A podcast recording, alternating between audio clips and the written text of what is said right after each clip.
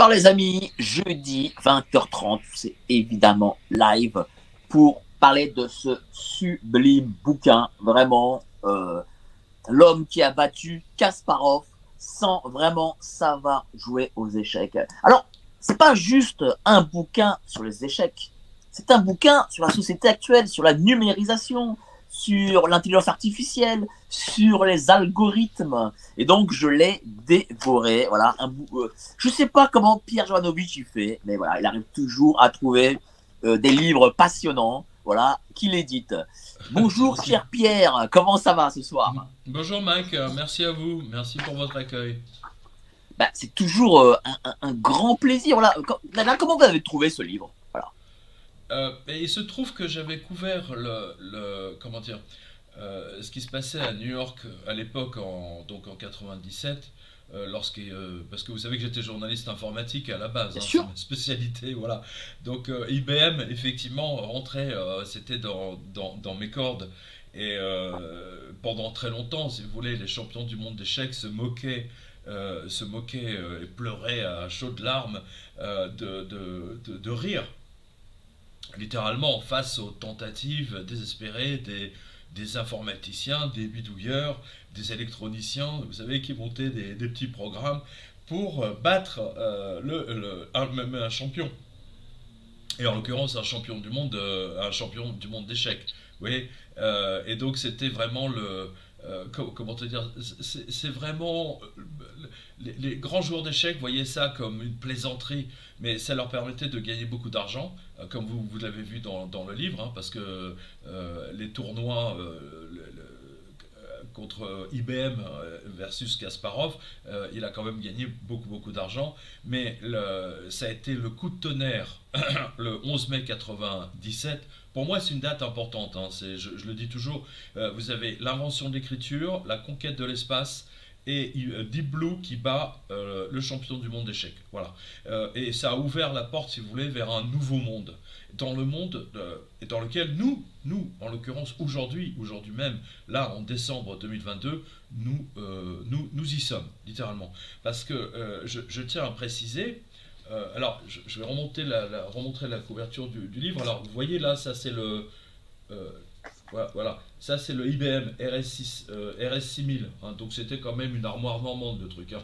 c'était, hein, il fallait, il fallait une pièce spéciale climatisée avec une arrivée électrique particulière. Enfin, c'était vraiment et, les grands acheteurs de ces machines, c'était les banques, euh, euh, les banques et les météos.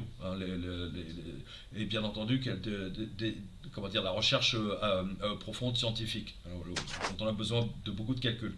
Et là, en fait, vous avez également un combat biblique, c'est-à-dire vous avez David contre Goliath, c'est-à-dire vous avez un, étudiant chinois, enfin taïwanais pour, être précis, Feng, alors je ne sais pas si je Feng Xiong Su, on va y arriver, Feng Xiong Su, euh, voilà, qui se passionne euh, dans, son cursus universitaire en plus, hein, c'est vraiment un étudiant hein, dans doctorat, etc.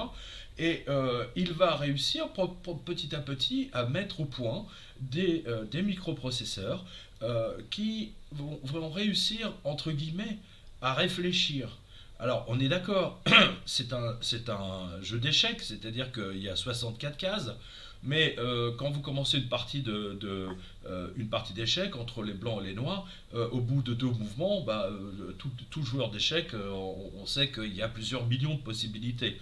voilà. Donc, si vous voulez, le mettre au point un microprocesseur, un ordinateur qui est capable de stratégie, c'est-à-dire effectivement de calculer une stratégie, de calculer en profondeur et pas du lourd, un calcul lourd, je vais revenir dessus, eh bien là, ça a été vraiment le combat de David contre Goliath. Et David, euh, comme dans la Bible, hein, comme dans l'Ancien Testament, David a fini par abattre le géant, hein, en l'occurrence euh, Kasparov.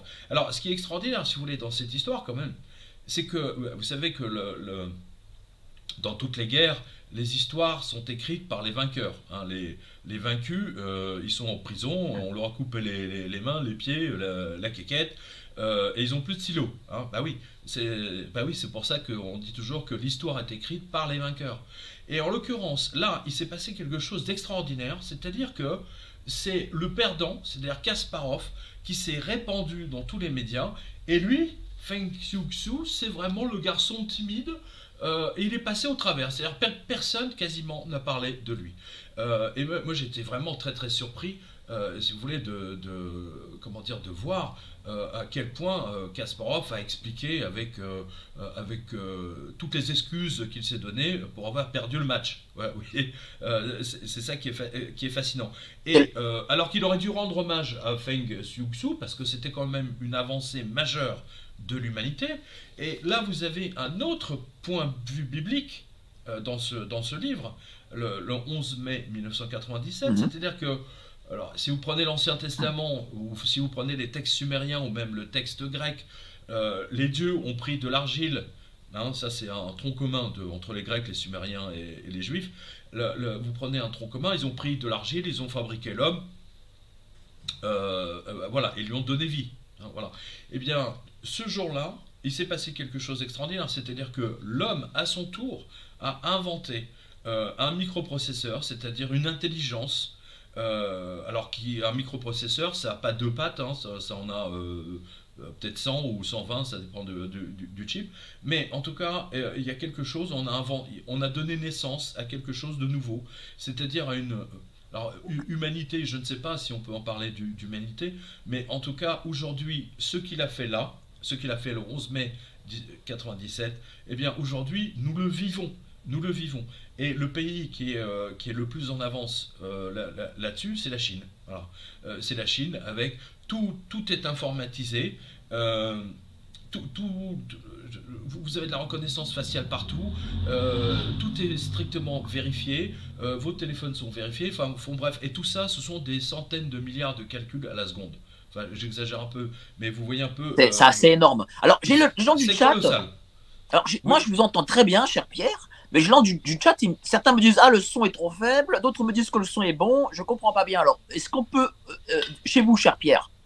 Alors, euh, bah, moi je, moi j'ai un micro là près de ma bouche, hein, donc je sais pas si je sais pas. Enfin, normalement vous devriez m'entendre. Ah oui, moi je vous entends bien.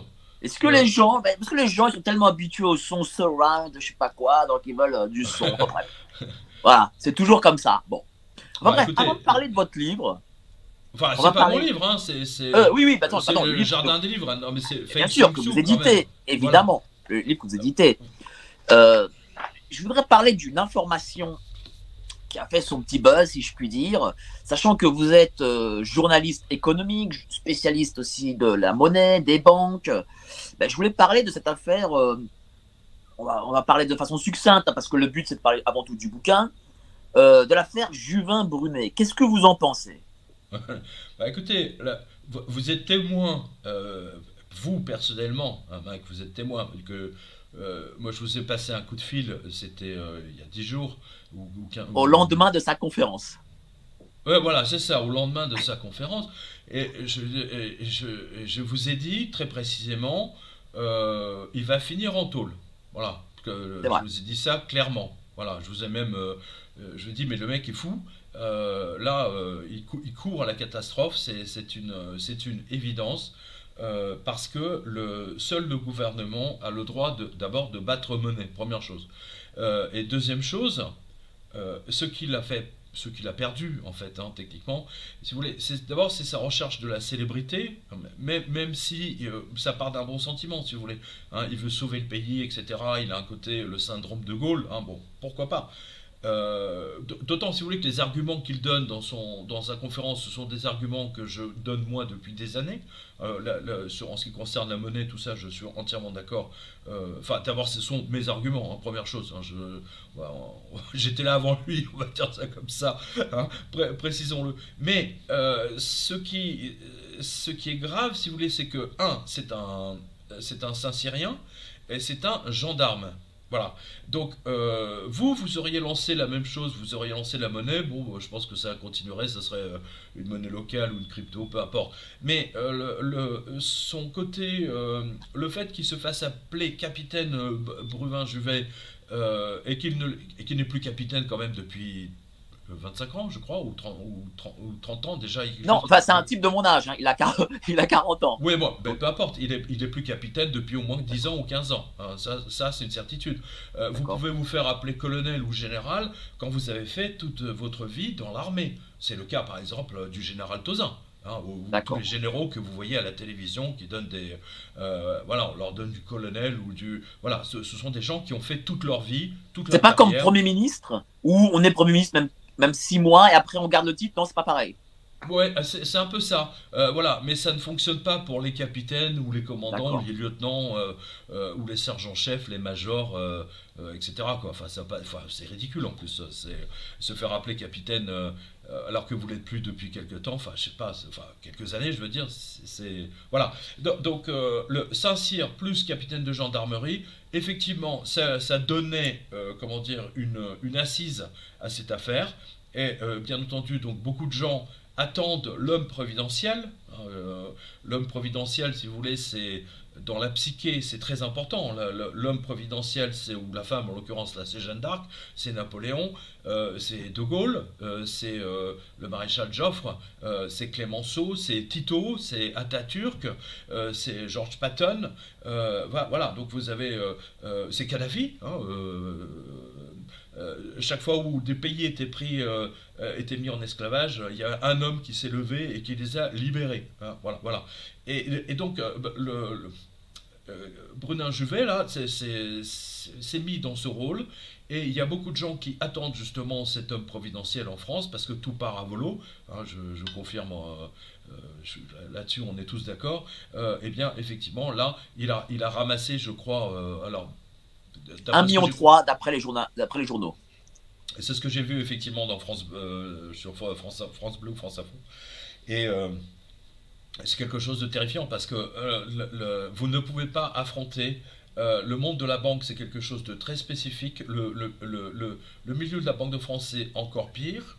Et euh, ne pas oublier que le battre-monnaie a été de la France a rendu son porte-monnaie le privilège de battre monnaie et l'a donné à la Banque centrale européenne. Donc déjà, on est en possession de rien. Et se foncer la tête la première dans un mur en béton. C'est exactement ce qu'il a fait. Et évidemment, il partait directement en prison. Je vous l'avais dit à l'avance et c'est exactement ce qui s'est passé au, centre, au millimètre près. Voilà. Euh, et en plus, il a fabriqué des billets, c'est-à-dire qu'il y avait un spécialiste avec lui. Euh, alors, je, ne sais pas qui c'est, mais en tout cas, c'est un top spécialiste parce qu'ils ont fabriqué de jolis billets euh, avec du papier.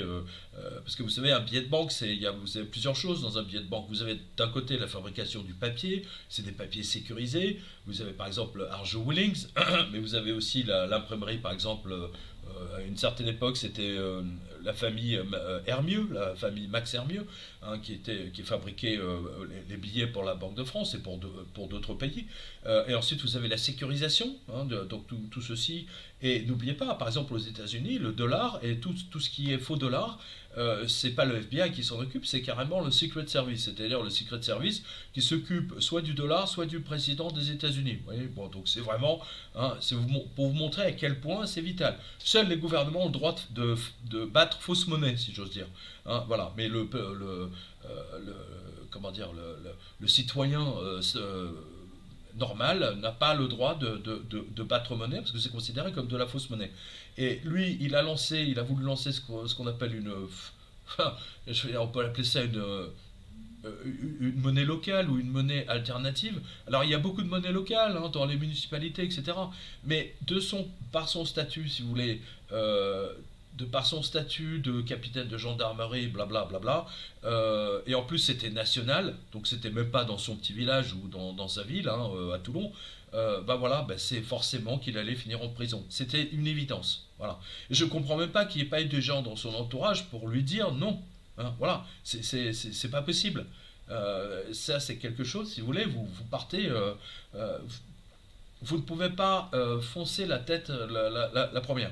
Euh, vous savez, tous les gens, hein, parce qu'il se fait appeler capitaine, machin, bidule, ok, très bien, mais que ce soit Atatürk, Atatürk, il était armé. Quand il a pris le pouvoir, il était déjà armé.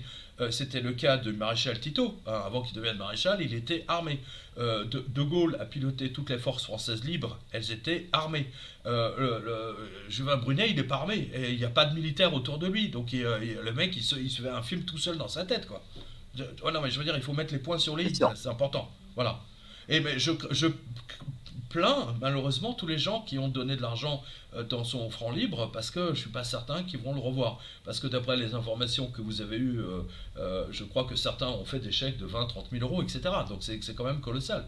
là, on est, vous savez, entre FTX.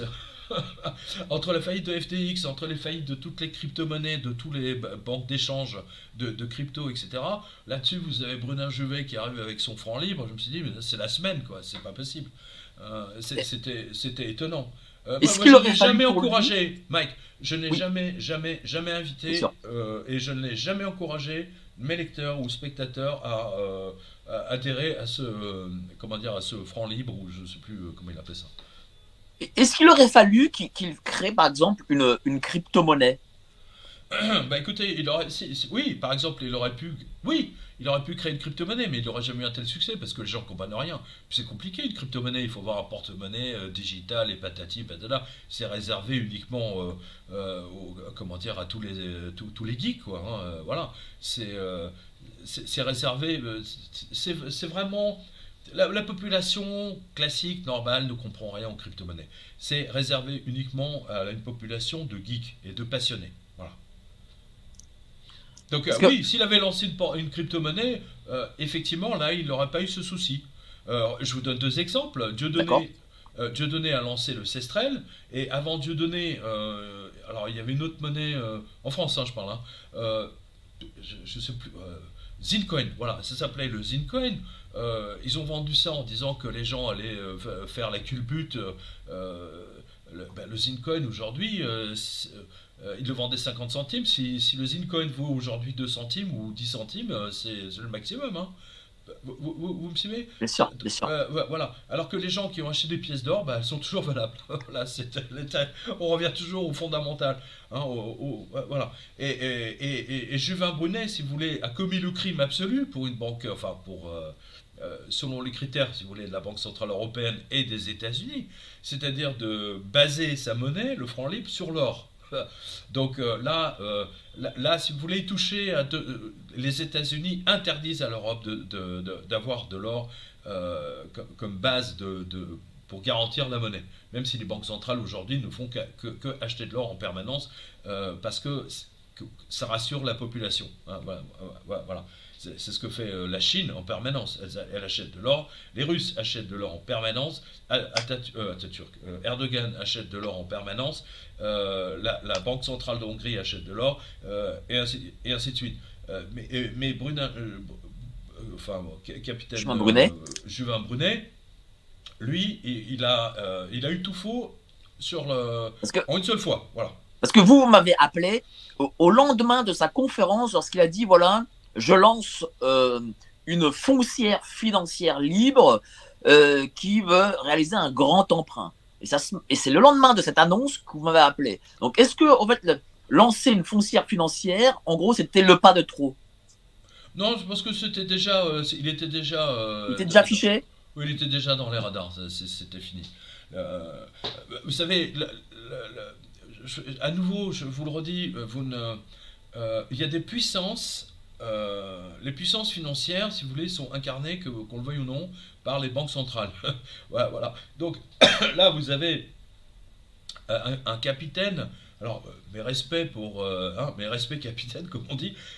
mais le capitaine, hein, s'il n'est pas avec une armée de gens autour de lui qui sont eux-mêmes armés, bon, je vois pas très bien comment il va sauver la France. Hein, voilà, c'est aussi simple que ça. Je l'ai toujours dit. Hein, j'ai toujours dit d'ailleurs que l'armée finira par prendre le pouvoir en France parce que la situation, euh, chaque jour qui passe, chaque année qui passe, devient de pire en pire. D'ailleurs, tout le monde le voit. Attendez, pour qu'on ait plus d'électricité, c'est quand même extraordinaire. Je veux dire, là, on, recule, euh, on va revenir en 1942, quoi. Hein, ouais. non, mais sérieusement, on a, on a, des traîtres à la tête du pays. On a des Macron euh, qui font appel à Mackenzie, à la CIA, etc. ce sont des traîtres. Mais bon, euh, ils ont été élus, hein, euh, euh, peu importe. Mais le, problème de Juvin Brunet, si vous voulez, c'est que c'est bien gentil de partir à la guerre. Il a un côté Don Quichotte. Voilà, hein, c'est Don Bru, Bruvin Juvet, là, il, va foncer directement dans la Banque de France avec, avec sa petite machine à fabriquer des billets. quoi. C'est Don Quichotte, voilà. le côté philosophique en moins. Hein. Bien sûr, mais pour, en, pour en venir aux coupures d'électricité, euh, j'ai vu ce matin un député euh, En Marche euh, sur BFM. Il a, il a été quand même très rassurant parce qu'il a dit non mais c'est que deux heures par jour de coupure d'électricité. Ah bah c'est vachement rassurant. attendez. Alors attendez, non parce qu'il faut que je vous raconte quand même à, quelque chose. J'invite vos auditeurs à aller sur quotidien.com. Hein, bon, ça, et allez sur le reportage, l'onglet reportage, parce que vous allez retrouver mon reportage à Beyrouth. Donc janvier 2020. Et moi, ce qui m'a, c'est la première fois que j'allais au Liban. Euh, pour des histoires de banque, euh, comme vous le savez. Hein, euh, j'étais le seul journaliste en France à montrer avant tout le monde que les gens se battaient dans les agences bancaires pour essayer de récupérer leur argent. Hein. on en a parlé ensemble à l'époque.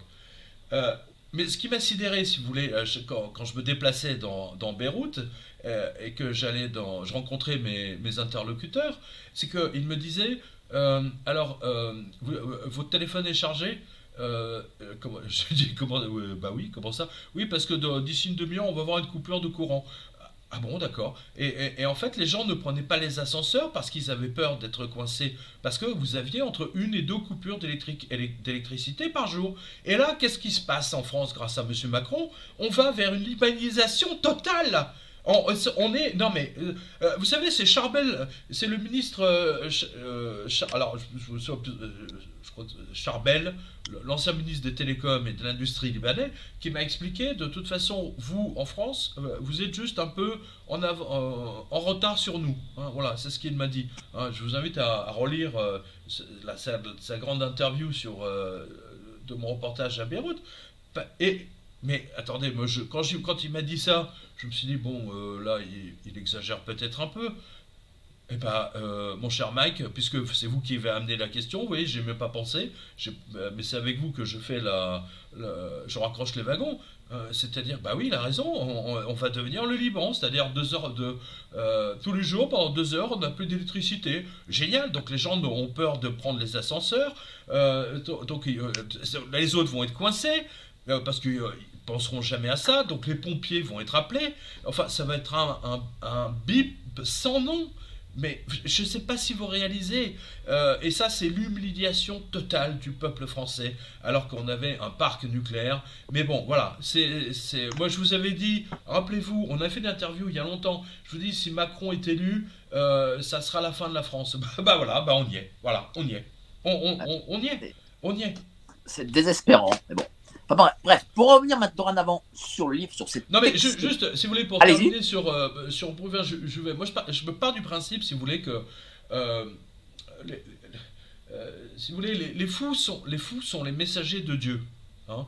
C'est Michel Foucault hein, qui, a, qui, a, écrit un, livre sur la folie et sur le traitement de la folie hein, de, de, de l'Antiquité jusqu'à jusqu'à nos jours. Et il est quand même arrivé à cette conclusion, si vous voulez, que les fous sont annonciateurs de quelque chose. Et je, reviens à, Bruvin-Juvet, euh, j'allais dire Patrick Juvet, enfin, euh, enfin au capitaine là, euh, parce que il annonce quelque chose à sa façon, même s'il est fou. Euh, vous comprenez euh, mais, il annonce quelque chose, si vous voulez, de, à, sa manière. C'est-à-dire que euh, le, système monétaire, si vous voulez, va être totalement renversé, bousculé, et ainsi de suite. Et, c'est pour ça qu'aujourd'hui, vous avez une course. Vous avez une course qui est faite entre les ultra riches les politiques contre les populations, c'est-à-dire qu'ils veulent supprimer l'argent liquide, ils veulent interdire l'usage de l'argent liquide.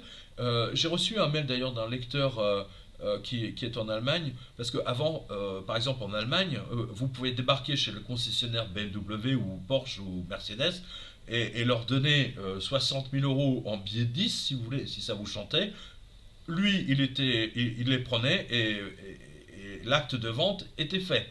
Eh bien, figurez-vous que même les députés allemands votent progressivement des lois pour abaisser, abaisser. Tous les trois ans, ils abaissent le seuil. Euh, maintenant, c'est limité à 10 000, euh, euros, je crois. Euh, alors que nous, on est limité à 1000 euros maintenant. Avant, c'était 3 000. maintenant, c'est 1000. Enfin bon, bref, c'est de, de, plus en plus. Voilà. et bientôt, ça va être interdit. Mais c'est là le lien avec, avec votre livre. Exactement en, lisant le livre, on voit les débuts euh, de l'intelligence artificielle, et puis on voit que l'intelligence artificielle euh, s'améliore constamment. Alors, si j'avais lu ce livre il y a 20 ans, j'aurais été content, je me serais dit, ah, bien, euh, la technologie avance, donc c'est bon pour l'humanité. Mais aujourd'hui, en 2022, en sachant tout ce que l'on prépare, en voyant tout ce que l'on fait, en allant par exemple à Strasbourg et en lisant le texte sur l'identité numérique, euh, ce livre devient en réalité effrayant. Bah, il, est, il, est, effrayant, si vous voulez, dans le sens où...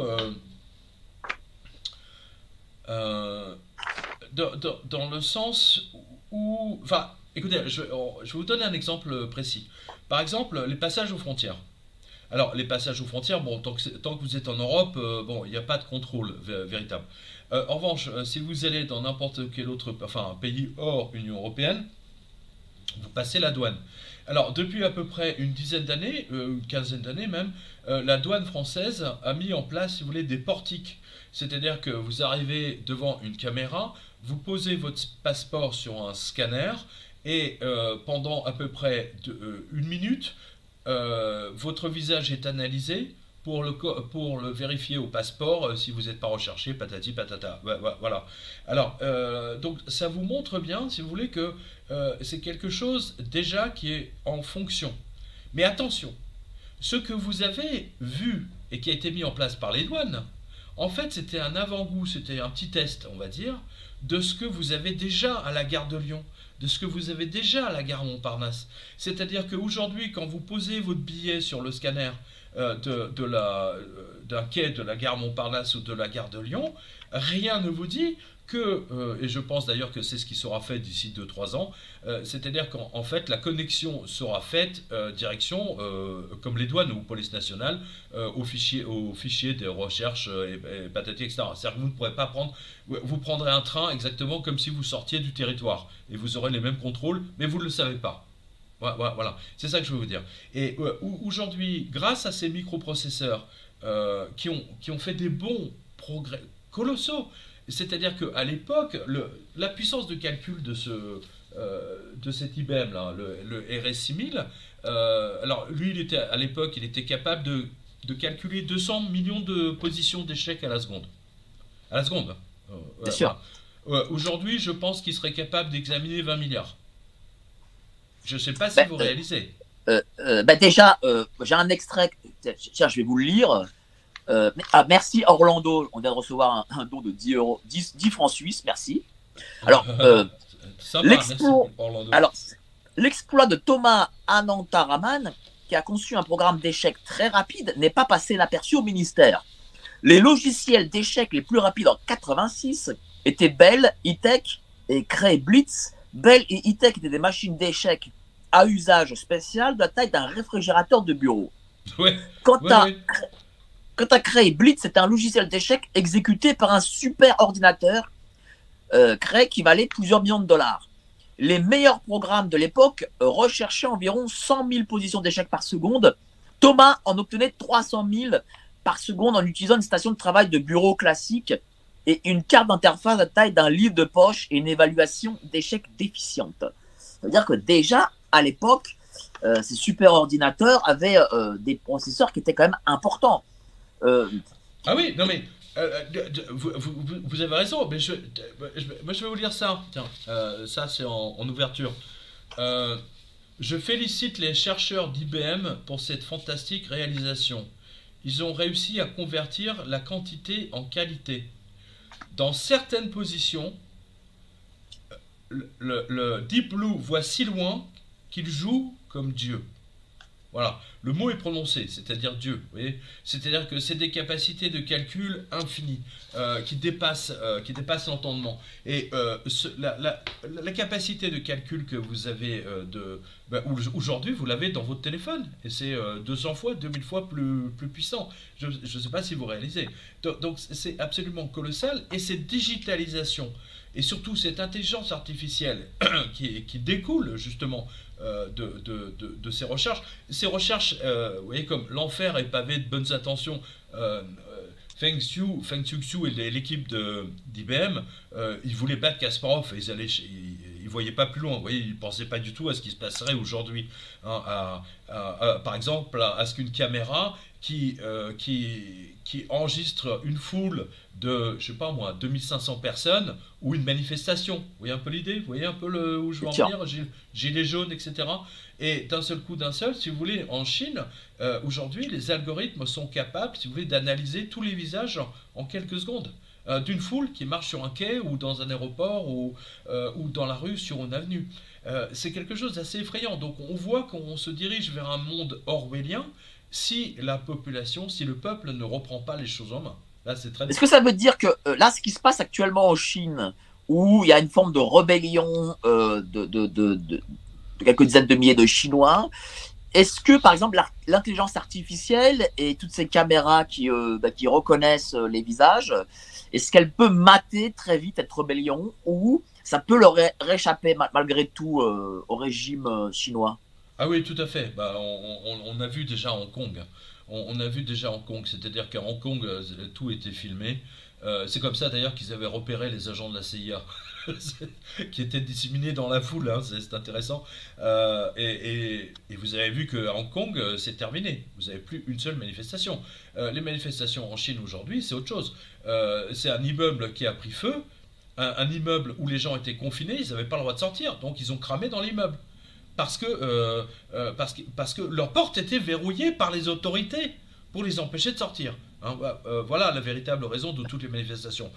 et donc j'espère qu'elles vont continuer parce qu'il est temps effectivement pour les Chinois de renverser cette, cette, société orwellienne. Et je rappelle que Klaus Schwab à Davos, il est le premier, si vous voulez, à donner en exemple à la société chinoise. C'est vers ça que Davos et tous les gouvernements actuels euh, vont. C'est-à-dire un contrôle total de la population par euh, reconnaissance optique euh, visuelle pardon, de, du, visage, hein, la, reconnaissance faciale, les contrôles aussi bien dans les gares et dans les aéroports, c'est-à-dire que vous êtes littéralement coincé. Et j'ajouterai une chose, là je, je m'adresse à tous ceux qui prennent leur voiture, euh, qui prennent l'autoroute éventuellement pour aller travailler, mais euh, vous avez vu au-dessus des autoroutes, vous avez des fois toute une rangée de caméras.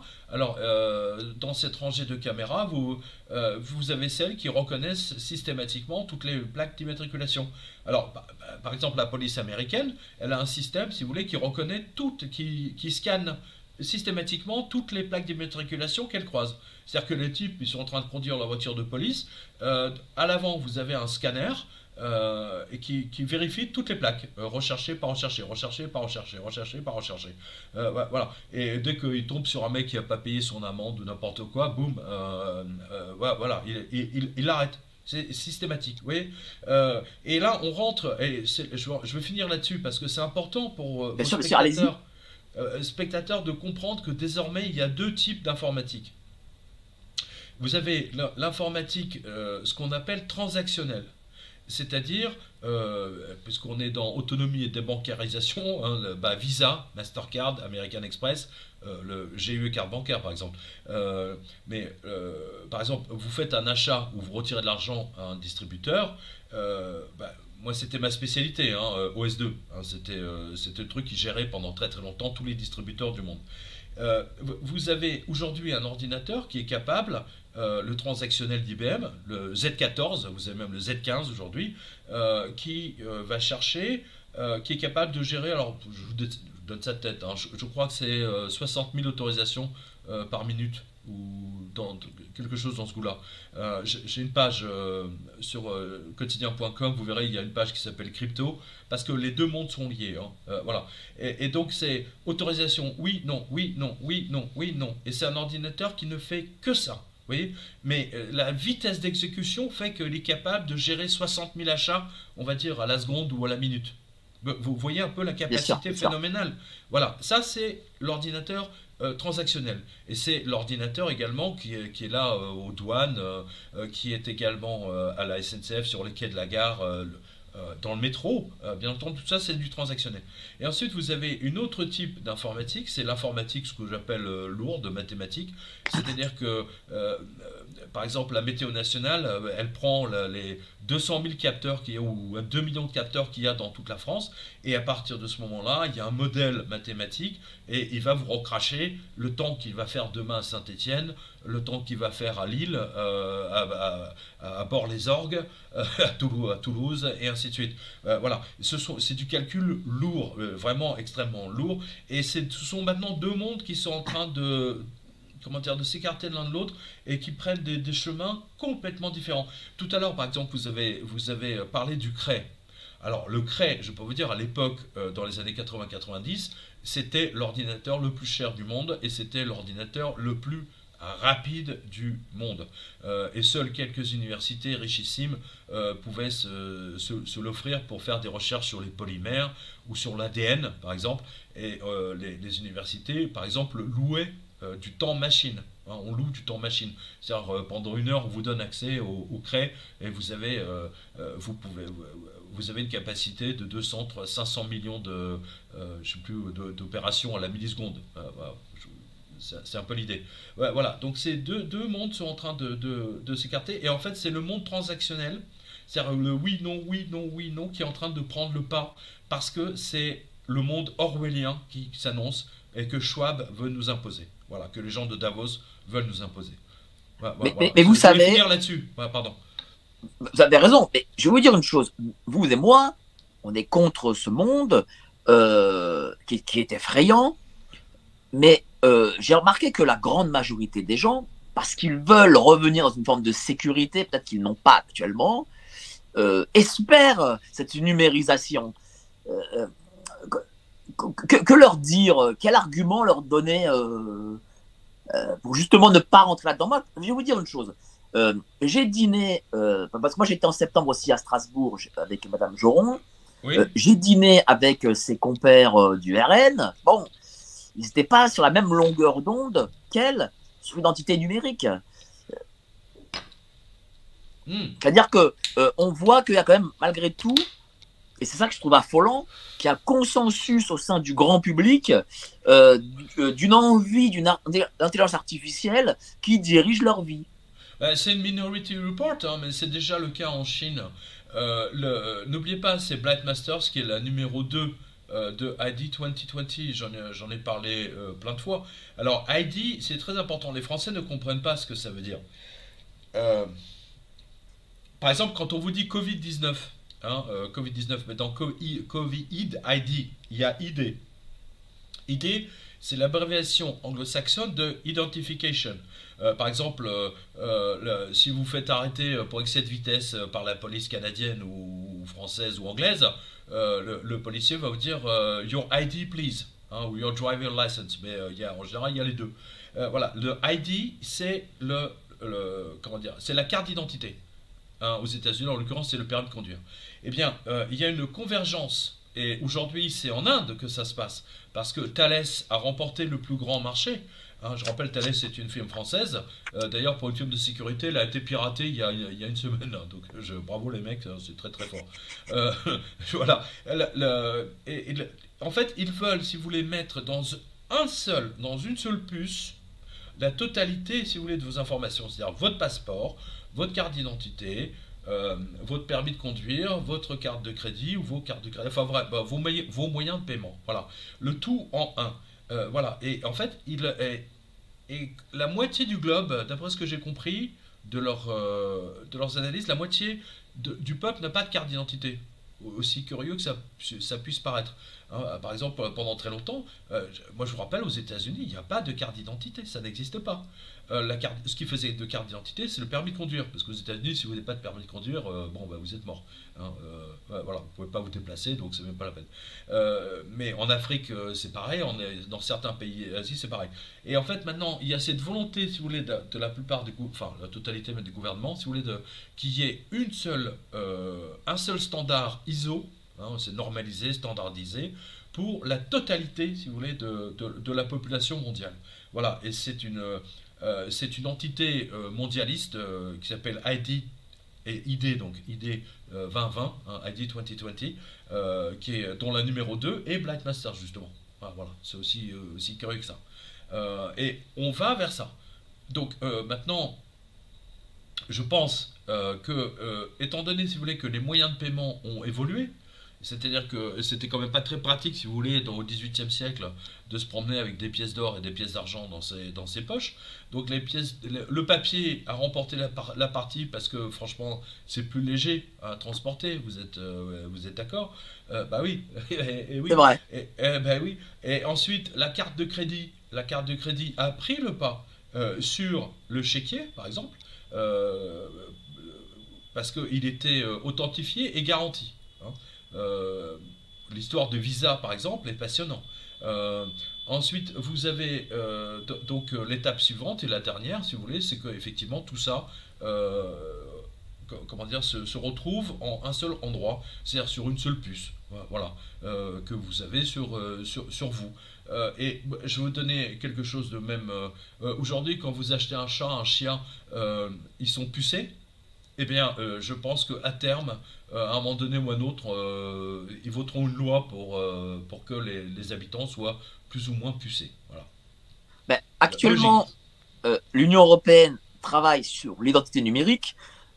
Ce qui est bizarre, c'est que moi, je suis parti à Strasbourg justement pour en parler en septembre. Malheureusement, ils, ont, ils avaient décalé à novembre. Je suis allé en novembre. et là, ils ont encore décalé. On ne sait pas à quand. D'après vous, vous avez peut-être une idée pourquoi ils ont décalé. Et puis, deuxième chose, j'en ai parlé avec Madame Virginie Joron, qui est la seule députée européenne française qui parle de ça. C'est le seul. Hein. C'est le seul. Oui. C'est quand même bizarre, hein, malgré tout. Euh, eh ben, euh, elle me dit quand même, pourtant elle est contre, hein, elle me dit que ça deviendra inéluctable. Que visiblement, on ne peut pas aller contre. Parce qu'il y aura toujours des gens, en plus, il y a des gens, il y a toujours des gens plus intelligents que les autres, hein, qui vous disent oui, mais vous comprenez, euh, la technologie, on ne peut pas euh, aller contre la technologie. Alors, euh, elle a raison. Enfin, je veux dire, on peut pas aller contre la technologie. N'oubliez pas, la technologie ne s'impose que si elle rapporte de l'argent. Première chose. C'est quand même capital. je rappelle qu'un distributeur automatique, le distributeur automatique a été inventé euh, par un monsieur qui en avait marre, euh, si vous voulez, de se, de se taper la porte fermée de la banque pour retirer de l'argent. Donc euh, ils ont mis au point, ils ont, ça a cogité, hein, pour sortir le premier, le premier distributeur automatique de, billets, capable de vérifier si la carte n'était pas volée, tout, et compter les billets, tout, tout le bazar.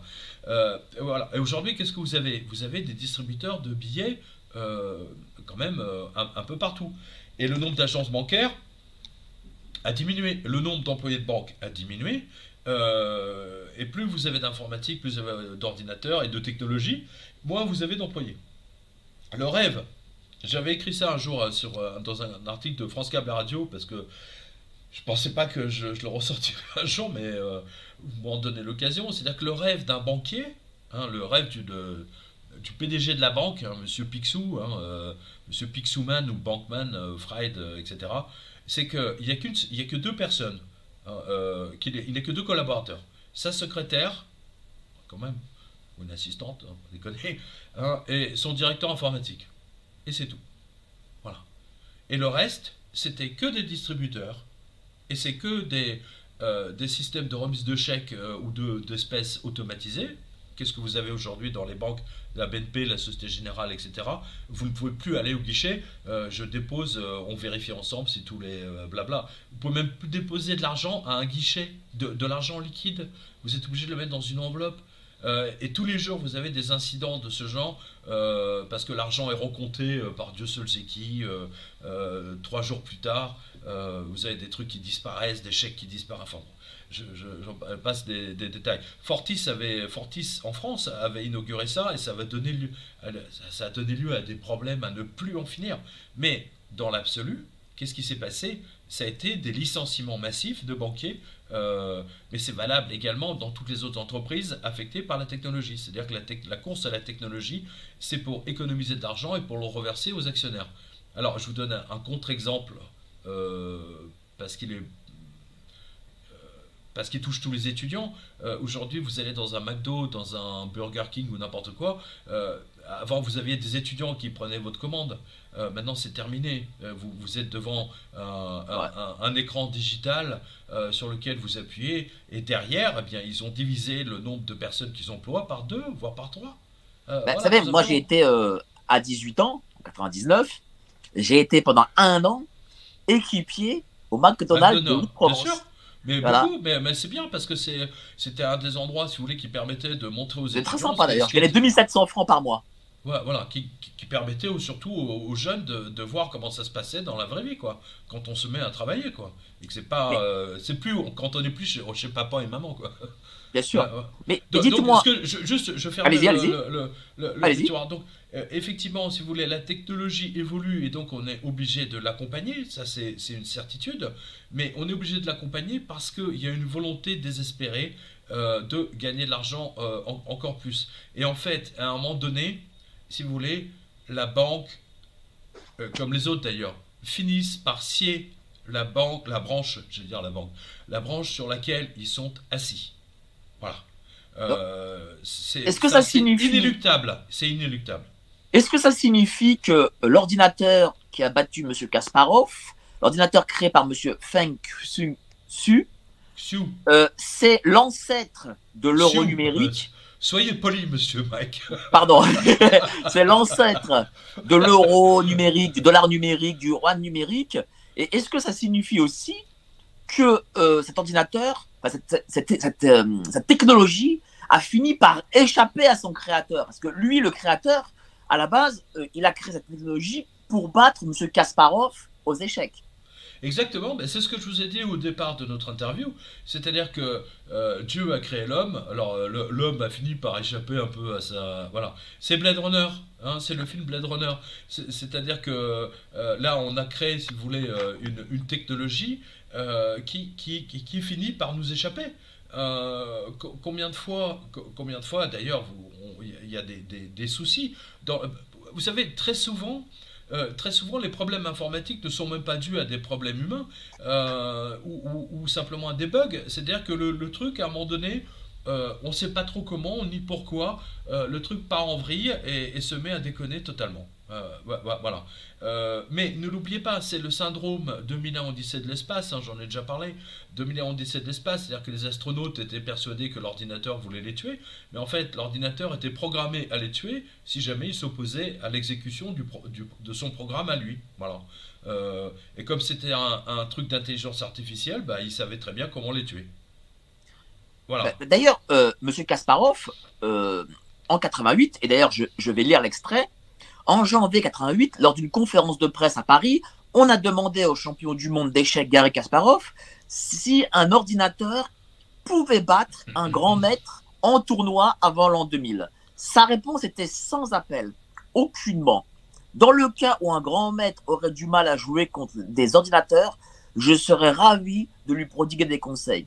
Gary était loin d'imaginer ce qui se produirait la même année, ni le type de difficulté qu'il rencontrerait lui-même 9 ans plus tard en 97, soit 3 ans avant l'an 2000. Parce que lui, Kasparov a été très présomptueux pour le coup. Oui, tout à fait. Mais euh, vous savez, il y, avait la, mystique de l'an 2000. Euh, vous savez, dans les années 60, 70, euh, d'ailleurs, il y a énormément d'entreprises ou de logos, enfin, ça s'appelait 2000 quelque chose. Hein, c'était c'est quelque chose qu'on voyait très souvent. Maintenant, ça a disparu.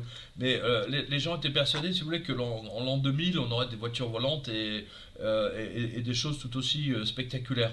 Mais en fait, en l'an 2000, on a eu quelque chose d'aussi spectaculaire. Mais on n'a pas eu les voitures volantes. Donc, du coup, tout le monde est passé à côté.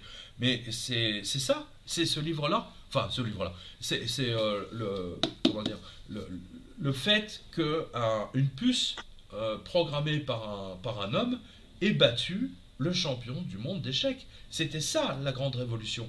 Et on est passé, et il a fallu, euh, vous voyez, il a fallu que je recogite là-dessus. Et je me suis dit, mais au fait, mais qu'est-ce qu'il est devenu le type qui a battu euh, Kasparov? Et c'est là où j'ai vu qu'il avait publié sa bio en anglais. Et je me suis dit, bon, bah là, ça vaut la, peine de le, traduire parce que la manière dont. En plus, ce garçon, il jouait très mal aux échecs. C'est ça qui est extraordinaire, quoi. C'est, euh, euh, c'est, à nouveau, c'est David et Goliath. C'est vraiment le récit biblique. C'est-à-dire que Goliath, vous savez, c'est un géant. Euh, David, il fait 1m60. mais il invente un outil. Hein, il, invente le lance-pierre. Hein, de mémoire, hein, je crois que c'est ça. il prend un lance-pierre. c'est ça. voilà, il prend un lance-pierre. Et eh ben, que fait Feng Xiong c'est, c'est la même chose. attendez, je vais essayer de le prononcer correctement. Feng Xiong. Feng, Feng, non mais euh, on a du mal. Hein. Feng Xiong Su, H-S-U. Voilà. Euh, l'homme qui a battu Kasparov sans vraiment savoir jouer aux euh, eh ben, c'est la même chose. Il a inventé un outil. Hein, c'est-à-dire que bon, c'est effectivement c'est nettement plus élaboré que qu'un lance-pierre, mais qu'est-ce que vous avez aujourd'hui grâce à lui, grâce à ce, grâce à ce chip Vous avez des drones. Vous avez des drones. Et vous avez des drones qui volent ensemble en SM.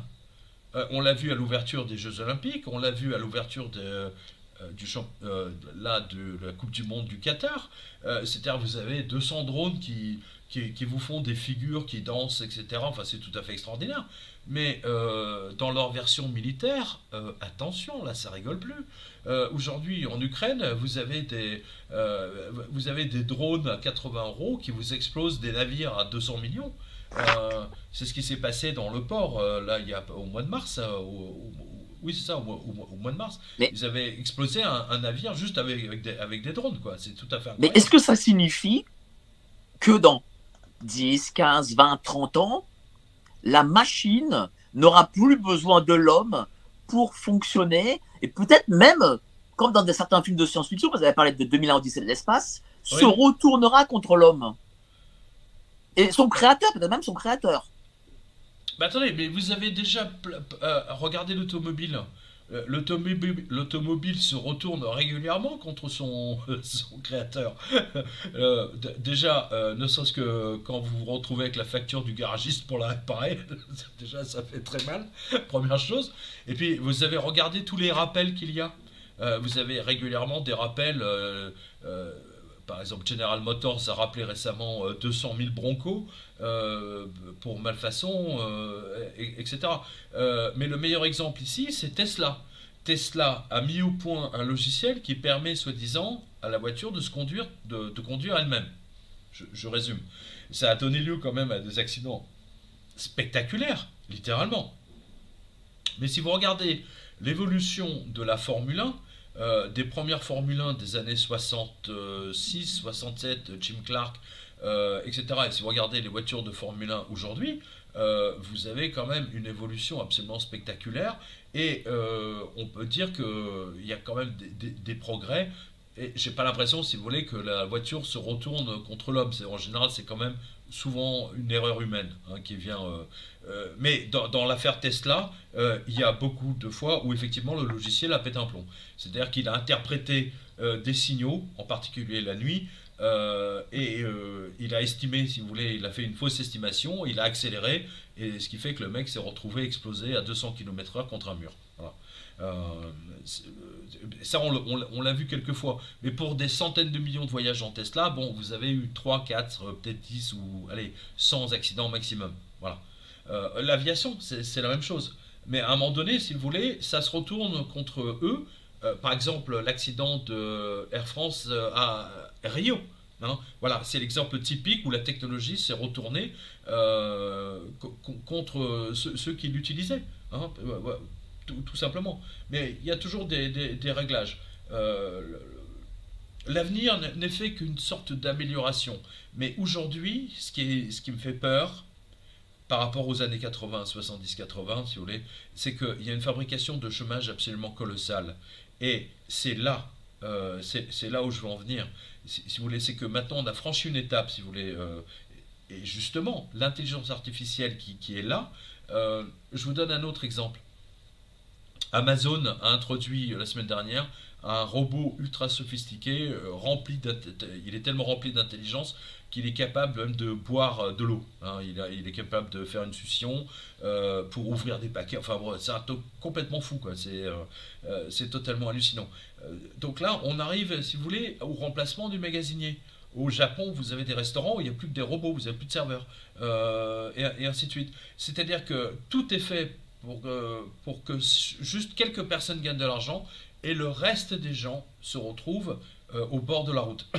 Et à un moment donné, les gens au bord de la route euh, risquent d'être tellement nombreux qu'ils risquent de renverser la, table et de renverser toute la situation. Voilà, c'est le risque que, que, Davos a bien compris, et c'est pour ça qu'ils veulent nous mettre en esclavage avec ce, que, ce dont vous parliez tout à l'heure, c'est-à-dire, euh, comment dire, le, la carte d'identité euh, numérique, euh, l'argent digital, etc. J'imagine aussi euh, le pass écolo, parce que ça, c'est. En fait, c'est juste le pass carbone, si vous voulez, c'est uniquement, si vous voulez, pour vous mettre, nous mettre tous en esclavage avec notre téléphone et toutes les informations dans, dans un seul endroit. C'est tout. C'est juste un, un maquillage. C'est une fausse barbe. C'est une fausse barbe, de la même façon que le Covid euh, était euh, d'une certaine façon une fausse barbe. Euh, regardez, je, prends l'exemple de la Suède. Aujourd'hui, la Suède se porte merveilleusement bien. Pourquoi? Parce qu'elle n'a jamais confiné. Et ils n'ont pas eu plus de morts que nous. Je crois qu'ils en ont même moins. les Africains, eux, ils n'ont même pas été vaccinés. Ils n'avaient ils ont rien à foutre. De toute façon, ils n'avaient même pas les moyens de faire des contrôles aux aéroports. et, ils n'ont pas eu plus de morts. Et il n'y a pas eu de très peu de Covid chez eux. Voilà. Donc, alors, j'ai un extrait qui est très intéressant. Euh, qui dit voilà, Timoshenko a rendu son verdict. Après le sacrifice du cavalier, les Noirs ont assez de possibilités de défense.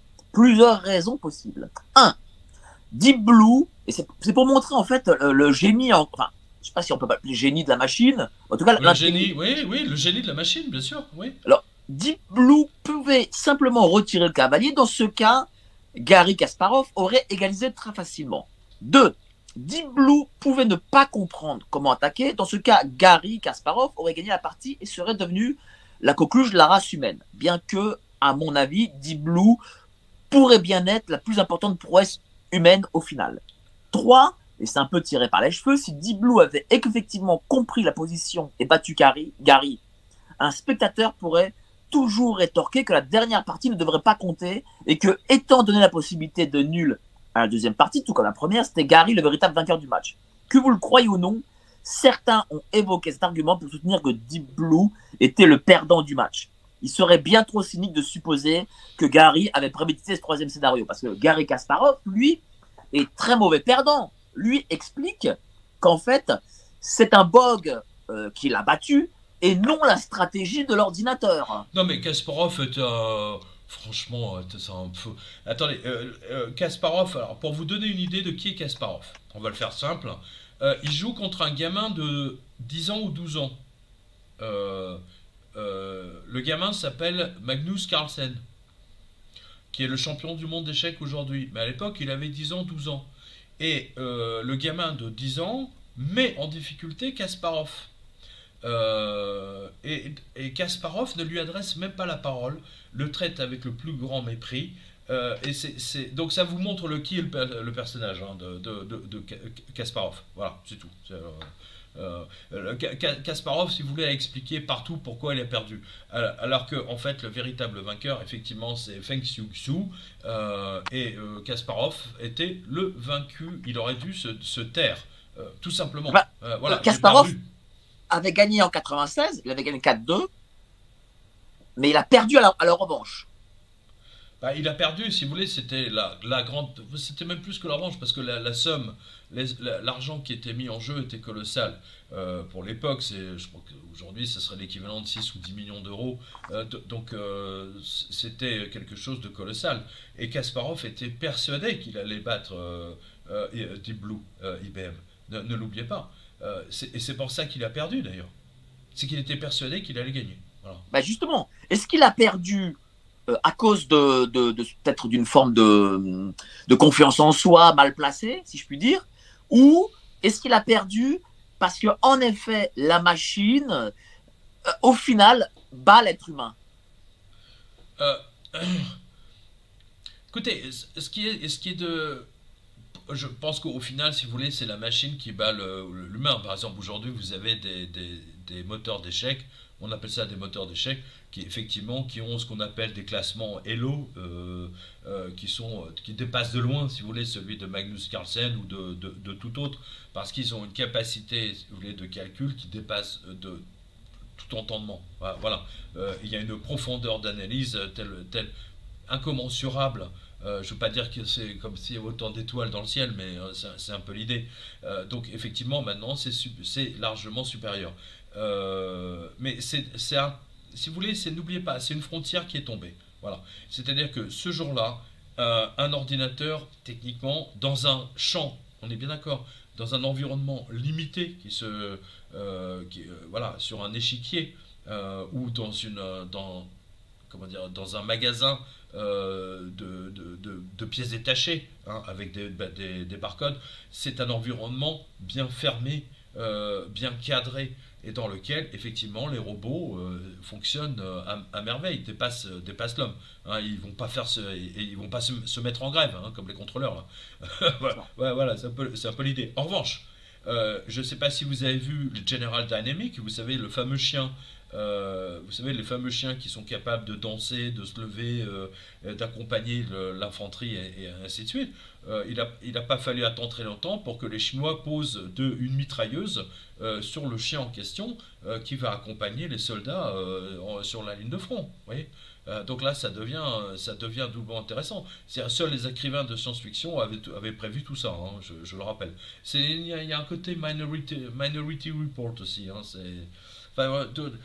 tout, ça est vraiment... Euh, tout ça est passionnant, bah, véritablement passionnant. Moi, je, le livre de, de Sou, euh, de voir comment il a battu Kasparov progressivement et de voir l'évolution technologique de tout ça, c'est grandiose, quoi. C'est vraiment grandiose. Est-ce que Kasparov, euh, bon, il, est le, joueur d'échecs le plus connu, en tout cas du grand public. Est-ce que Kasparov, en effet, était-il vraiment le meilleur des joueurs d'échecs du monde? Oui, à l'époque, oui. Oui, c'était incontestable. oui, non, mais c'est vrai. si vous devenez champion du monde d'échecs, c'est que, franchement, euh, là, vous, êtes, euh, vous êtes vraiment au sommet. C'est comme le tennis, quoi. C'est, c'est vraiment vous savez, c'est un exercice intellectuel. Hein. Euh, vous savez, quand les gens, euh, euh, des gens comme Kasparov, quand ils jouent en tournoi, même si ça dure de une heure et demie ou deux heures, ils perdent 2 kilos. Tellement la réflexion est intense. on ne réalise pas à quel point quelle, quelle, énergie, si vous voulez, on consomme quand on réfléchit. Bon, il y a des gens qui ne consomment pas beaucoup, manifestement, mais c'est pour des économies d'énergie, surtout en ce moment. c'est l'époque qui veut ça, ça doit être ça, oui, c'est un peu l'idée. Euh, non, mais sérieusement, je, c'est, euh, euh, je, suis en admiration quand même devant, devant tous ces joueurs comme Bobby Fischer, comme Même Karpov ou Korchnoi ou des gens comme Kappa, Capablanca et ainsi de suite. vraiment, c'est fascinant. C'est vraiment. C'est un monde unique. Hein. Vous savez, quand vous jouez aux échecs, c'est vous rentrez dans un monde. C'est. Euh, euh, c'est pour ça que c'est considéré comme le roi des jeux, voilà, de loin. Mais c'est pas un jeu, ça sort de la catégorie, voilà. C'est mieux que mieux que le jeu de dames, quoi, en gros. Hein. c'est plus de réflexion. Euh, ouais, ouais, oui, oui, ça c'est sûr. Là, vous avez autre chose. Là, vous avez des fous, vous avez des cavaliers, vous avez des tours. Ah, voilà, c'est euh, là le jeu de dames. Là, c'est trop LGBT pour moi ça. Euh, comment est venu à l'idée de de Monsieur Feng On va l'appeler Monsieur Feng de, de créer Deep Blue pour chercher à battre le meilleur joueur d'échecs? Ah, je, je, pense que c'est un pari, si vous voulez. Euh, à, cette époque-là, dans les années 90-2000, euh, IBM était considéré comme l'entreprise, la grande entreprise d'informatique. Quelqu'un qui achetait un ordinateur IBM ne pouvait pas se tromper. personne, aucun directeur informatique n'a jamais été licencié parce qu'il a acheté de l'IBM. Euh, en revanche, ceux qui ont acheté du compact ou autre chose, euh, ils se sont fait virer euh, éventuellement parce qu'à un moment donné, ça marchait plus. voilà. Mais IBM, non, c'était et c'était travailler chez IBM, c'était quelque chose de, c'était un peu comme, je sais pas moi, comme pour un banquier, si vous voulez, ou pour un diplomate finir ambassadeur aux États-Unis ou, à Moscou. Vous voyez, c'est le, vraiment le summum. Bon, c'est plus le cas aujourd'hui. IBM est devenu est tombé on va dire ça comme ça. Et ils sont tombés à partir du moment où ils ont tout vendu aux Chinois, c'est-à-dire qu'ils ont vendu leurs portables les nouveaux, ils les ont vendus au, enfin ils ont vendu ça à Lenovo, pardon. ensuite ils ont vendu leurs serveurs, les Think Center, euh, ils ont vendu ça également à Lenovo, donc ils ont gardé uniquement que l'informatique et les réseaux, euh, voilà. Mais IBM n'est plus, ils ont perdu, euh, ils ont totalement perdu leur lustre, on va dire ça comme ça.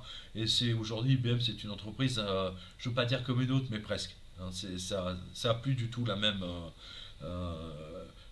comment dire, le, la même brillance, le, même surnaturel, qui, le même la même mystique hein, dans le monde technologique.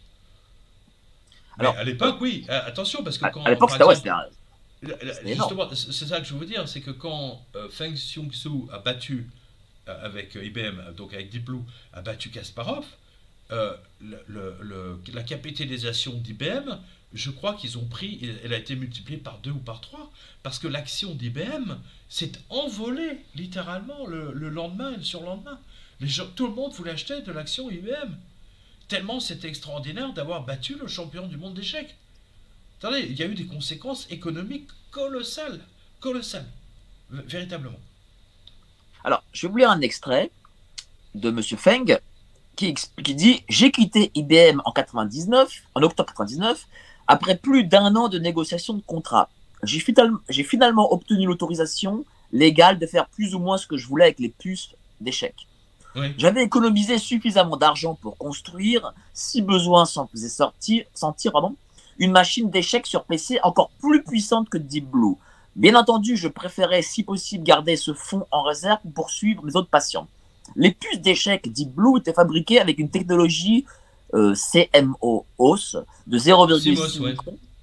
À l'époque, il était possible d'obtenir des puces de 0,35 microns ou même de 0,25 microns à un coût raisonnable. Alors, le maintenant, on est, on est 10 fois moins, vous voyez, on est descendu de plusieurs... Euh, et déjà, euh, on, est en nano, là, maintenant. Voilà, et déjà 0,5 microns, c'est très petit, hein, déjà. Oui. L'adoption d'une technologie plus avancée et l'affinement de la conception de la puce d'échec aurait permis de créer une seule puce d'échec quasi comparable à Deep Blue en termes de puissance de jeu. Euh, cela aurait nécessité un travail de titan, mais c'était possible. Avec quelques puces de ce type, un PC dont le prix ne dépasse pas le dixième, le dixième des 30 000 dollars versés à Gary pour une journée de jeu devrait largement suffire à le battre dans un match si l'on nommait les coûts euh, fixes d'ingénierie associés à la fabrication de la puce. Alors déjà, qu'est-ce que devient ce monsieur euh, Feng aujourd'hui? Et est-ce que ça signifie qu'aujourd'hui, en 2022, il est impossible de battre un ordinateur dorénavant, même pour le plus grand maître? Il est strictement impossible de battre, un, même pour le plus grand des maîtres, il est impossible de battre un, ordinateur de, jeu. D'ailleurs, euh, Google, euh, Google avait réussi à mettre au, point un moteur euh, tellement puissant qu'ils s'en sont servis pour le jeu de Go qui est encore plus complexe que le jeu d'échecs, bon, qui était un truc asiatique auquel très peu de gens, enfin on comprend pas trop bien comment ça marche, mais c'est encore plus complexe que le jeu d'échecs et, Google, je crois, a réussi à battre le champion de, mémoire. Je, je suis pas j'ai pas trop suivi cette affaire. Et, en ce qui concerne Monsieur Feng Shui, bah, écoutez, je l'ai vu à la BBC en mai dernier justement parce que c'était la date anniversaire euh, du jour où IBM, euh, enfin un ordinateur, a battu Kasparov. Et, il était en pleine forme. Bon, il avait des cheveux blancs. Euh, mais je crois qu'il n'est plus du tout, enfin il n'est plus trop dans le, comment dire, c'est plus un, informaticien, comment dire, il est plus dans les microprocesseurs, etc. Enfin, on ne sait pas trop bien ce, qu'il fait précisément, mais il s'occupe plus trop d'échecs, ça c'est sûr. ben, il, a dit que voilà, il s'en occupait plus et que mais si une autre société, une société quelconque mettait le prix qu'il fallait, il pouvait s'y remettre quand même. Oui, oui, oui, mais maintenant c'est fini si vous voulez. Vous savez pourquoi? Vous savez pourquoi? Parce que justement, aujourd'hui, vous avez des logiciels de jeu sur Internet qui sont gratuits et, qui vont battre le champion du monde.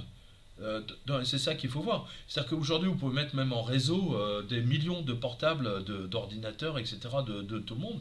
Et, vous bénéficiez d'une puissance de calcul absolument colossale. Euh, donc aujourd'hui, le, problème ne se discute même plus si on, peut battre un ordinateur ou pas. Maintenant, c'est fini. Plus personne ne peut battre un ordinateur. L'affaire est entendue. Si, sauf si un, génie apparaît, sort du lot et qu'il va battre l'ordinateur le, plus puissant. Ah, il y a Starfish notamment, je pensais à Starfish. Enfin, vous en avez, deux, trois. Hein, que, vous avez même des applications que vous pouvez mettre sur votre téléphone et vous pouvez jouer. Et, l'ordinateur s'adapte à votre niveau. Hein. C'est-à-dire qu'il va, il va commettre des petites bêtises, euh, exactement comme s'il était un, joueur débutant et ainsi de suite. Oui, euh, il y a une montée en puissance. C'est très très intéressant. C'est-à-dire que, fait, ça veut dire que l'algorithme euh, si on lui donne à manger, si je puis dire, constamment euh, apprend, en fait. C'est ça? Alors, justement, euh, vous faites très bien d'en parler parce que j'allais venir, mais le, dernier moteur euh, part d'une intelligence artificielle et on lui a juste donné les règles. Et donc, elle a nourri son expertise elle-même au fur et à mesure des parties. Et au bout de 3 heures de mémoire, hein, au bout de 3 heures ou de 4 heures, euh, elle était déjà au niveau d'un champion du monde. Et ça, c'est les systèmes, ce qu'on appelle les systèmes, euh, enfin, on appelait ça à l'époque des systèmes experts, maintenant c'est un système d'intelligence artificielle. Donc ça vous montre, si vous voulez, que ces puces, euh, avec ces algorithmes, vous leur donnez un monde fermé, un monde clos, on va dire, et au bout de 3 heures, elles vont comprendre tout ce qu'il y a, tout ce qui est possible de faire, et elles vont raisonner euh, aussi bien que vous et moi, euh, dans, ce champ d'expertise. Et c'est tout à fait extraordinaire. Ça, c'est vraiment l'avenir. C'est vraiment l'avenir. Ça, ça fait même peur. On revient toujours à ça, hein. on revient toujours à ce monde orwellien en partant, si vous voulez, du 11 mai 1997. Voilà. Est-ce que ces intelligences artificielles ont ou auront à terme euh, des sentiments comme peuvent avoir euh, euh, un humain? Alors, vous savez qu'il y a un ingénieur de Google qui a été licencié justement parce qu'il avait déclaré, bah, c'était il y a 2-3 mois de ça, que selon lui, selon lui les, puces, effectivement, commençaient à avoir des sentiments, à ressentir quelque chose. Bon, alors, euh, pourquoi pas? Là, pour moi, c'est un, mystère, mais si lui, dans son champ d'expertise, le dit, c'est qu'il n'a pas dit par hasard. Et ça, c'est intéressant. Et là, on retombe, euh, si vous voulez, sur Blade Runner, le, film, qui est issu d'un livre de Philippe Cadic. Euh, alors, je, crois que est-ce que les, je crois que le livre original s'appelait Est-ce que les moutons euh, rêve la nuit ou quelque chose comme ça. Hein, voilà. Euh, en fait, l'histoire de Blade Runner, c'est quoi Si vous voulez, c'est un robot. Donc c'est un robot qui a été construit par une firme comme, un peu comme Intel. Euh, dans le livre, c'est Tyrell, c'est Tyrell, et qui le robot donc réfléchit et, lui-même cherche à rencontrer son concepteur. Comme nous, on cherche à rencontrer Dieu. Oui, on revient toujours à Dieu.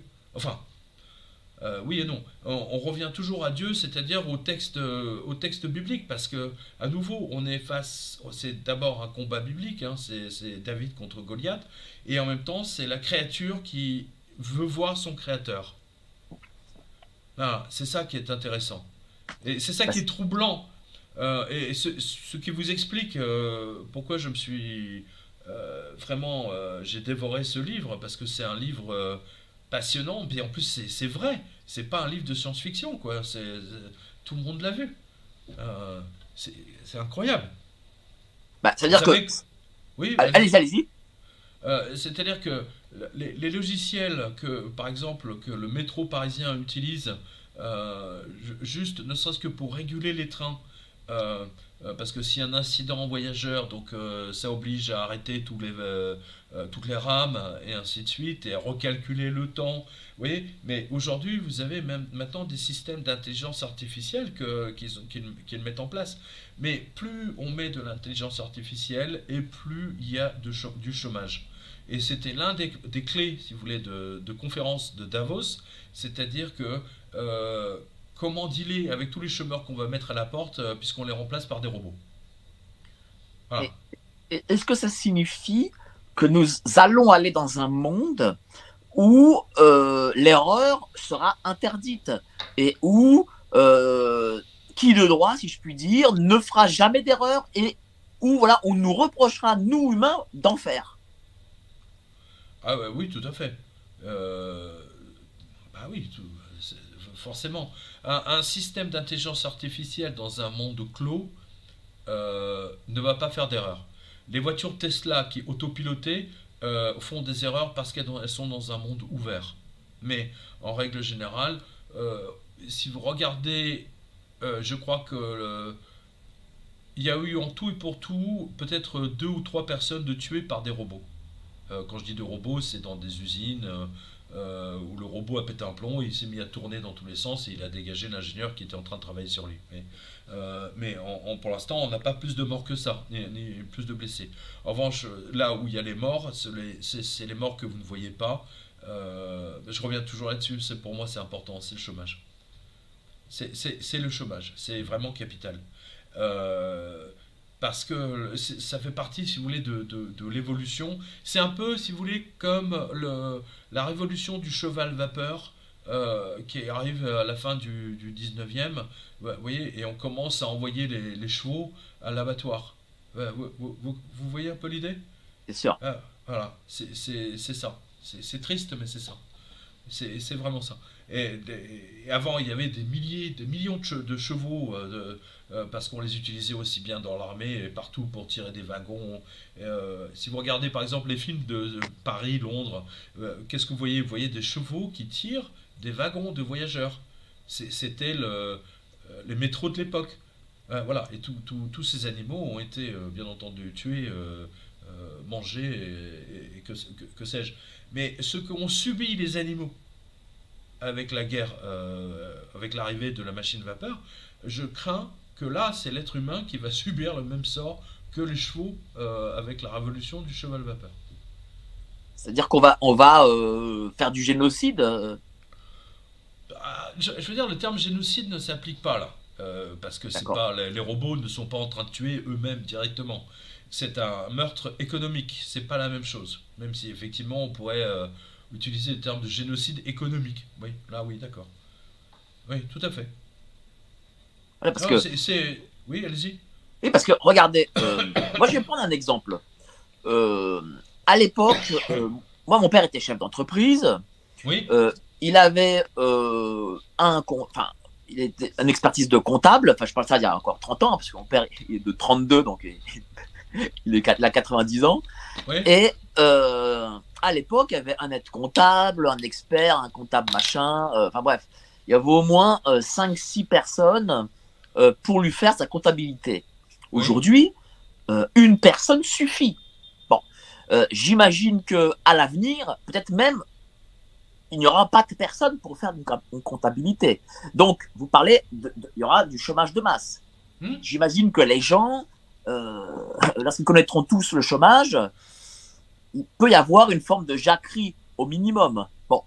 Ah, mais attends, je fais une parenthèse. C'est ce que je vous disais tout à l'heure. Je vous parlais du rêve fou du banquier euh, qui rêvait d'avoir que seul demande deux collaborateurs, son assistante et son directeur informatique et c'est tout quoi. Bien sûr, c'est ça. Pour gérer tous les banques. Voilà. Et aujourd'hui, d'ailleurs, les banques pourraient le faire.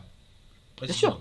Euh, est-ce que euh, la machine, pour ne pas perdre son pouvoir sur l'homme, pourrait aurait une une, intelligence, l'intelligence plutôt, euh, de se défendre. Est-ce que la machine peut se défendre face euh, à euh, peut-être une vision humaine de vouloir la déconnecter? Oui, absolument. Bah, si elle est programmée pour ça, définitivement. Bah, c'est le thème absolu de 2001 Odyssée de l'espace. Voilà, typique. Bien sûr. Alors, bah, d'ailleurs, regardez bien, en Chine, vous avez des, des chiens des robots chiens, si vous voulez, qui, sont, qui patrouillent maintenant.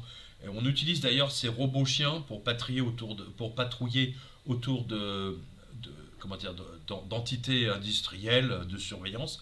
Bah, ça remplace le garde déjà, hein, ça remplace déjà le garde. mais ces, robots-là, ces chiens-là, sont déjà programmés pour euh, résister à toutes sortes de euh, comment dire d'agressions externes. Vous, me suivez? Donc, et ils sont programmés pour ça, bien sûr, comme nous, nous sommes programmés, euh, comme notre corps est programmé pour se défendre contre tous les millions de virus qu'on de virus qu'on rencontre chaque jour. Bien sûr. En tout cas, merci beaucoup, cher Pierre Jovanovic. Bah, merci à vous, c'était Merci. Voilà, ce bouquin est vraiment passionnant et ce que j'aime aussi avec euh, les Jardins du Livre, l'édition des Jardins du Livre, c'est que euh, à chaque fois on apprend des choses, euh, ne serait-ce que les bouquins adaptés ou, pas, ou par rapport aussi à vos auteurs comme Madame Benamou et la kleptocratie française, parce que mm. je le dis toujours aux auditeurs qui nous regardent et qui sont très nombreux ce soir aussi, comme toujours, l'ignorance c'est le pouvoir de ceux qui nous gouvernent. Voilà. Oui, absolument, on est d'accord. C'est pas notre pouvoir à nous contrairement à ce qu'il a écrit en 1984, c'est le pouvoir de ceux qui nous gouvernent. Euh, voilà. Et on ne peut pas être ignorant de ce que ces gens-là veulent faire sur nous. Je ne sais pas ce que vous en pensez. Ah mais je suis tout à fait... Bah, c'est ce dont on a parlé tout à l'heure. L'objectif, si vous voulez, de Davos, de Karl Schwab et de tous ceux, de tous les hommes politiques qui contrôlent directement ou indirectement, c'est effectivement, si vous voulez, c'est de prendre les révolutions populaires de vitesse. Euh, c'est pour, ça que vous avez aujourd'hui tous les médias qui pissent littéralement sur euh, les, ce qu'on appelle les, les, populismes, alors que populisme c'est le peuple quand même à la base.